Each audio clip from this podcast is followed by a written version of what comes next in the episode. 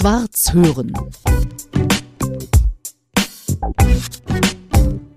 Zweimal Zweite beim Wettbewerb des Liederfestivals Heuschrecke Ende November 2022 in Hoyerswerda. Das ist crazy. Hallo crazy, grüß dich. Hallo Petra.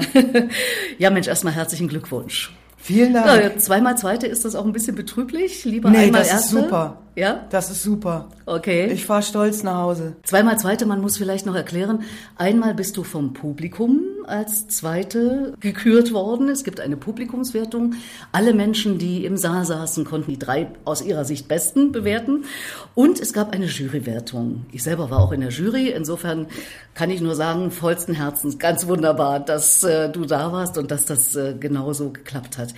Fangen wir doch mal mit dem Namen an, Crazy. Das Crazy wird mit K geschrieben. Hat Ja. also mit Verrücktsein nichts zu tun oder doch? Ähm, Doch, der Name ist ein alter Punker-Name von mir. Ich war mal so ein Straßenpunk in meiner wilden Jugend und äh, da hieß ich Crazy mit C und habe den dann irgendwann mit K geändert, weil ich meinte, das wäre mehr unique. Das war dann inzwischen schon ein Künstlername und ich habe mich dann mit K geschrieben, um irgendwie darauf hinzuweisen, dass ich deutsche Lieder singe. Ah. Das ist also kam mir irgendwie wie eine deutschere Schreibweise vor. Du bist ja Sängerin und Songautorin, so steht's geschrieben, Bohemien und sehr schön in Köln wohnhaft, im Wort zu Hause, in Musik unterwegs. Das hat mir so gut gefallen, äh, als ich das las, habe ich gleich übernommen für die Moderation beim Wettbewerb. Beschreibt das dich äh, sozusagen ziemlich gut? Wahrscheinlich ja. Ne? Ja, das ist auch eine Selbstbeschreibung. Also Ja, das habe ich ja. selber formuliert, ja. Und Bohemien heißt ja Lebefrau oder was heißt das? Ja, die Bohème, ne, das ist ja eigentlich so das prekäre Künstlerwesen. Und dann aber sozusagen das genau auch zu leben. Also Das so stelle ich mir das immer vor, handhaben, sehr bewusst ja. zu leben. Also du machst keine Kompromisse im Sinne von, das mache ich jetzt wegen Geld, weil ich so und so leben möchte, sondern du machst deine Kunst und daraus folgt, dass das vielleicht manchmal prekär ist. So sieht's aus, ja. So sieht's aus. Ja. Beschreib mal ein bisschen, wo kommst du denn her? Wo wollen wir anfangen? Oh, Äh, ganz, ganz ja, Anfang, äh, oder? was dir wichtig ist. Also ich bin an der Schweizer Grenze aufgewachsen, im Schwarzwald tatsächlich, und ähm, habe mich da aber jetzt nie so verwurzelt gefühlt und ja, habe so ein bisschen stotterigen äh, Lebenslauf am Anfang gehabt, insofern, dass ich die Schule abgebrochen habe und eine Lehre abgebrochen habe und äh, dann eben mit der Absicht losgezogen bin, ich werde Künstlerin beziehungsweise Sängerin und habe aber da jetzt keine solide Ausbildung in der Richtung und ähm, habe dann die Bühne äh, gefunden auf der Straße erstmal. Habe also erstmal Straßenmusik gemacht, um was zu lernen. Und aber gleichzeitig, ich habe auch die ersten Jahre wirklich auf der Straße gelebt. Das war jetzt nicht aus der Not unbedingt, sondern das hat mich auch interessiert. Da war ich 21, ich habe da auch so eine Romantik mitgehabt. Irgendwie, ich wollte das mal wissen und lernen da irgendwie, wie das geht. Auch im Winter? Also so Auch im Winter, einen ganz Winter. harte Zeiten? Einen Winter habe ich auch gemacht. Also ich hatte konkret obdachlos jetzt, so wie man sich das vorstellt, ne, draußen pennen, hatte ich einen Winter und zwei Sommer. Ich kann es mir gar nicht vorstellen, aber du, du hast es dann wirklich gesagt, ich will es auch in voller, in vollen Zügen genießen oder erleben. Vielleicht ist das gar kein Genießen oder kannst du da auch genießen dazu sagen? Ja, also erstmal ist es jetzt tatsächlich ein Weilchen natürlich her und in der, in der, in der Rückschau stellt sich das auch immer natürlich ein bisschen verklärter dar für einen selber, ne, weil es eben, ne, was lange her ist, ist immer eine gute Geschichte im Endeffekt. Ja, ich sag mal so, ich hatte, wie gesagt, eine sehr romantische Herangehensweise. Ich hatte vorher einen Haufen äh, Bücher gelesen, die mir das auch so dargestellt hatten, dass man das einfach machen könnte. Und ja, als ich dann so konkret in der Situation, da musste ich natürlich erstmal klarkommen, ne? Also, ja, also da war ich Frau erstmal. ja vielleicht auch. Ne? Ja, das ist Sind auch ja so wahrscheinlich ein eher Ding. Männer da, oder? Ja, das ist richtig. Wobei ich wurde auch tatsächlich viel für einen Kerl gehalten, schon als junger Mensch und, und dann auch äh, viele Jahre noch später auch. Und das war auch von Vorteil, gerade auf der Straße und mit Straßenmusik und so. Naja, und ähm, interessant daran im Nachhinein ist für mich auch, ich war zwar eben nur knapp zwei Jahre auf der Straße im, im konkreten Sinn, aber bis ich aus diesem Straßenfilm wieder ein bisschen raus war, das hat viel länger gedauert.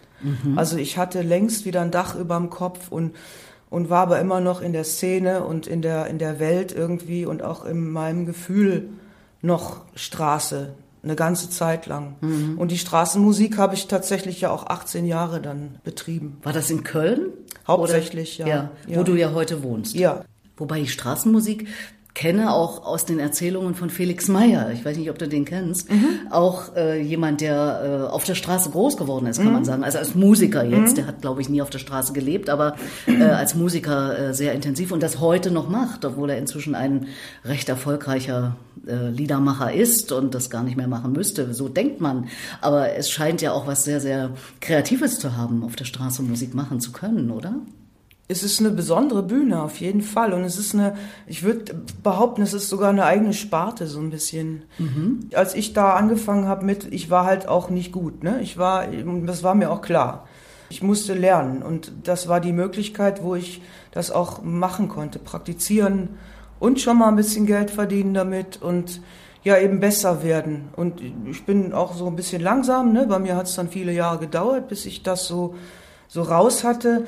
Und dann ist es halt auch ein, ja, es ist eine spezielle Bühne. Man kann jetzt das, was auf der Straße läuft, nicht auf die Bühne übertragen. Hm. Also es sind verschiedene Sachen und ähm, ich kann es nur jedem Musiker, jeder Musikerin empfehlen, das mal zu machen. Man kann sehr äh, was mitnehmen von der Straße. Eine gute Schule könnte man das ja, so sagen? Ja, auf eine Art, ja, hm. ja. Also wie gesagt, es ist nicht übertragbar auf die Bühne. Das sind noch mal ein bisschen andere Skills, aber irgendwas lernt man auf jeden Fall da. Mhm. Also was auch immer. Jeder wahrscheinlich was anderes, aber äh, ich kann es total empfehlen. Mhm. Du hast ja auch einen Roman über deine Straßenmusik mhm. geschrieben oder über das Straßenmusikerinnen-Dasein. Äh, wie heißt der? Der heißt Stella Runaway. Und der ist ähm, 2003 erschienen schon, ist auch schon wieder ein Weilchen her, unter meinem bürgerlichen Namen. Nämlich Uta Tietz. Ja. Im richtigen Leben sprechen dich die Leute manchmal auch mit Uta an oder bist du immer Nee, crazy? gar nicht. Das ist jetzt tatsächlich, das hat sich sehr eingebürgert. Käme dir komisch vor, wenn man die... Ich zog immer ein bisschen zusammen, ja. ja. Also, dann empfehlen wir doch den Roman einfach mal. Äh, ich werde ihn ganz bestimmt auch lesen. Wir haben uns eben jetzt gerade in Hoyerswerda kennengelernt. Ich wusste von deiner CD Seifenblasenmaschine und habe das als Jurorin der Liederbestenliste und auch als Jurorin des Preises der deutschen Schallplattenkritik gewertet, weil es eine wirklich richtig tolle CD ist, wie ich finde. Bist du jetzt etabliert, zumal du jetzt äh, diese CD schon hast und äh, ja auch sicher weiter äh, an solchen Dingen arbeitest. Bei einem Festival wie diesem hier, ein renommiertes Festival in Hoyerswerda, zweimal den zweiten Platz belegst, äh, fühlst du dich jetzt als etabliert und raus aus dieser anderen Szene? Ich greife noch mal ein bisschen zurück auf den Roman. Auf diesem Literaturmarkt hatte ich dann auf einmal so einen gewissen Namen. Ne? Ich habe da auch einen Förderpreis bekommen und ja, ich hatte da mal so was Offizielles auch vorzuweisen, weil ich habe eben, wie gesagt, kein einziges Papier zusammengekriegt in meinem Leben vorher. Und das war so das erste Mal, wo ich dachte, okay, jetzt gibt's mich irgendwie offiziell. Aber das kam zu einem Zeitpunkt, wo, wo ich eigentlich schon so weit mit mir im Reinen war, dass ich das jetzt auch nicht mehr unbedingt für mich brauchte. Es war eher so ein, ja, jetzt, ne, jetzt können meine Eltern ihren Nachbarn was erzählen oder so, ne? Also so eher die Schiene. Und so ist es mit der Musik jetzt. Also was mir eine sehr große Freude war, war halt, dass ich jetzt offiziell am Markt mit einem Musikalbum bin.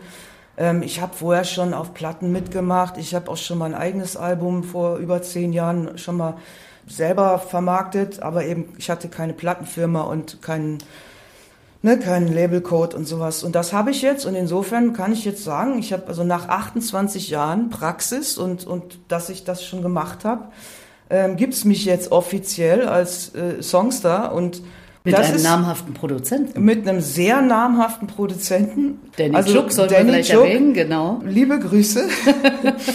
und das macht mich auf eine Art zufrieden tatsächlich. Aber es ist nicht so, dass ich jetzt ein Ziel erreicht hätte, weil das habe ich vorher schon erreicht. Also es ist nur jetzt irgendwie offiziell. Du stehst auf der Bühne wie ein Fels in der Brandung, fällt mir jetzt gerade so als Bild ein. Du stehst da einfach mit deiner Gitarre und da stehen ja viele Leute mit ihrer Gitarre auf Bühnen. Aber da kommt man nicht drum rum. Also insofern, die zweiten Plätze sind das Mindeste, was passieren musste gestern, wie ich finde. Du hast Songs, die du alleine schreibst, Text und Musik, die vergisst man nicht wieder. Also so ein Song wie Es ist Krieg, der, wie man denkt, Krieg beschreibt, also noch dazu, wo wir ja jetzt Krieg in Europa haben, aber so viel weitergeht, weil so wie ich den Song verstehe, siehst du alles, was im Leben passiert, mindestens zum Teil als Krieg. Zumindest höre ich das aus dem Song raus. Also es ist Krieg zwischen richtig und falsch, äh, höre ich da zum Beispiel in dem Song. Oder der richtige Feind ist meistens gar nicht da. Das zeigt mir dann auch, wie du, wie du denkst über diese Thematik. Aber auch deine anderen Songs, Warten oder so weit, die sind so klar, die sind so auf den Punkt gebracht für mich, dass ich sage, wow. Ist das auch ein Ergebnis dessen, dass du sagst, ich musste da auch auf der Straße oder wollte mich da auch auf der Straße durchsetzen? Das kann ich jetzt, glaube ich, selber gar nicht so beurteilen oder, oder so herleiten. Meine Kernkompetenz ist Texte und ähm, ich gebe mir halt echt auch Mühe. Ne? Also ich bin da auch sehr ehrgeizig, dass die Texte auch äh, solide sind und dass die auch eben dann eine Weile halten und dass das eben mit, mit deutschen Texten ist ja so, das ist eine Sprache, die, die du musst zuhören, wenn du, wenn du die verstehst und, und da kann man dann eben nicht irgendwas singen. Also das war mir schon wichtig, dass ich das auch vertreten kann, was ich mhm. da singe und dass es auch eben, dass ich das auch in fünf oder zehn Jahren möglichst noch vertreten kann. Ich schreibe auch einfach sehr lange dran. Oder gestern während der Veranstaltung habe ich mir so eine Zeile aufgeschrieben im Song Warten mit zwei Tickets für die Hölle. Also sowas muss einem ja auch erstmal einfallen. Und ich habe gelesen, dass du neben Shows, also Kleinkunstshows und Theaterproduktionen, Auftritten auf Festivals, auf Demos, auf Partys, auch auf Beerdigungen singst. Und das war für mich natürlich sofort der Punkt, wo ich dich angesprochen habe und gesagt habe, Mensch, sag mal, warum und wie oft und wie ist es dazu gekommen? Also das greift tatsächlich auch zurück auf meine Straßenmusikerzeit. Die meisten Leute von den Straßenleuten, die ich so über ein paar Jahre dann eben kannte, und das waren ja teilweise richtig gute Leute auch. Also ich habe eben, als ich selber dann schon wieder so, so halbwegs einen Fuß im Bürgerlichen hatte mit Wohnung und Job und so hatte ich trotzdem, ja, hatte ich eben schon gesagt, mit der Szene noch sehr viel zu tun mhm. auch. Und von diesen Leuten, die ich von damals kenne, so von ne, Mitte der 90er, die meisten sind irgendwann gestorben. Ne? Drogen, äh, Alkoholismus und so weiter. Und so hat sich's ergeben, dass ich auf ziemlich vielen Trauerfeiern dann auch aufgespielt habe. Mhm. Erstmal von den Leuten, die ich selber kannte.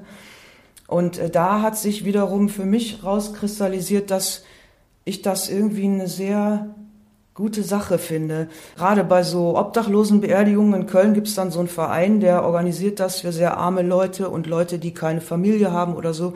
Da gibt es so ein Urnenfeld auf dem Friedhof und da werden dann so Straßenleute auch beerdigt. Ne? Und von dem Verein, dann wird dann Pastor gestellt und so.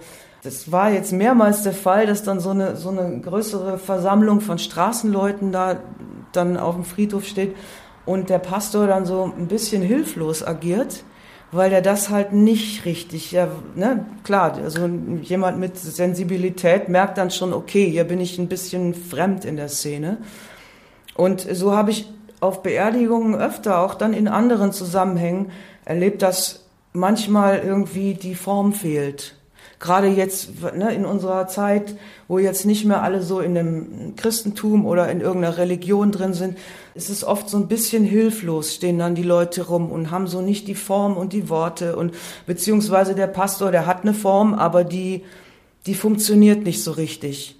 Und in diesen Situationen habe ich halt dann festgestellt, dass ich da was beitragen kann, was wertvoll ist. Also mhm. Also ich habe Songs, die da teilweise hinpassen. Ich habe Gedichte von Peter Rühmkorff, mhm. viele im Kopf. Peter Rühmkorff ist so ein Hausheiliger von mir und Peter Rühmkorff Lyrik passt total gut zu Beerdigungen mhm. und habe da eben eine, eine sinnvolle Funktion für mich gefunden, die, wo man sich ja nicht unnötig vorkommt.